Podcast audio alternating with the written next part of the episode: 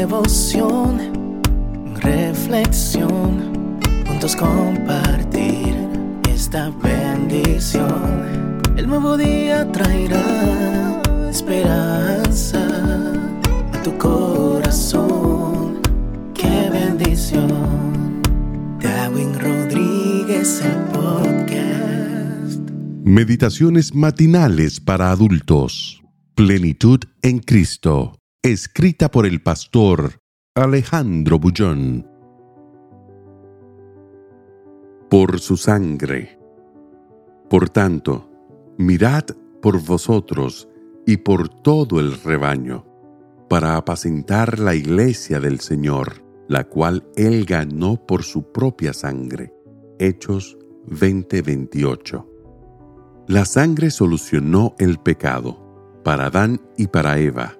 Allí estaba la primera pareja, escondida detrás de un árbol, desnuda. Había intentado cubrir su desnudez con hojas de higuera. ¿Qué había logrado? Nada. Continuaban desnudos y ridículos.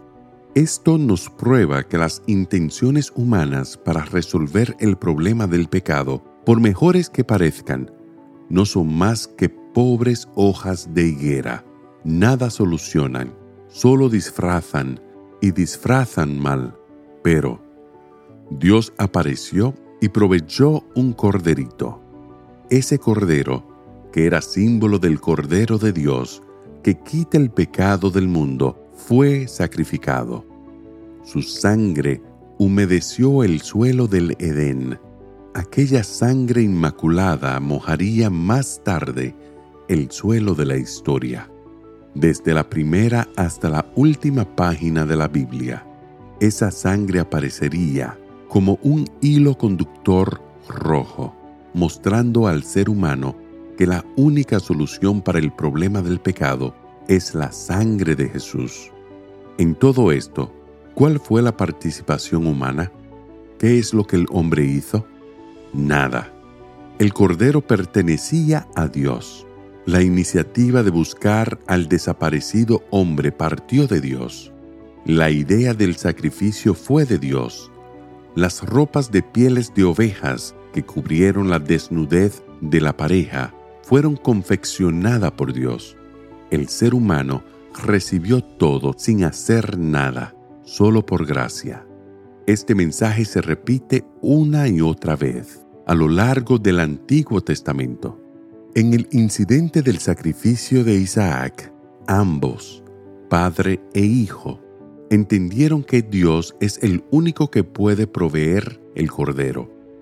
Cuando Isaac preguntó a Abraham dónde estaba el cordero, la respuesta del patriarca fue, Dios proveerá. Efectivamente, Dios proveyó.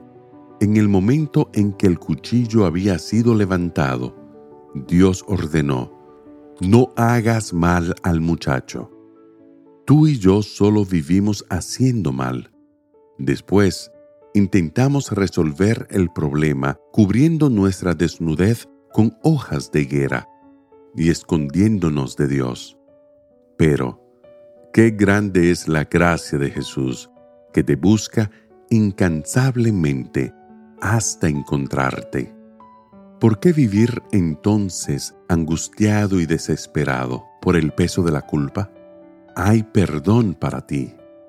Por tanto, mirad por vosotros y por todo el rebaño para apacentar la iglesia del Señor, la cual Él ganó por su propia sangre. Que el Señor te bendiga en este día. Sé fuerte y valiente. No tengas miedo ni te desanimes, porque el Señor tu Dios está contigo donde quiera que vayas.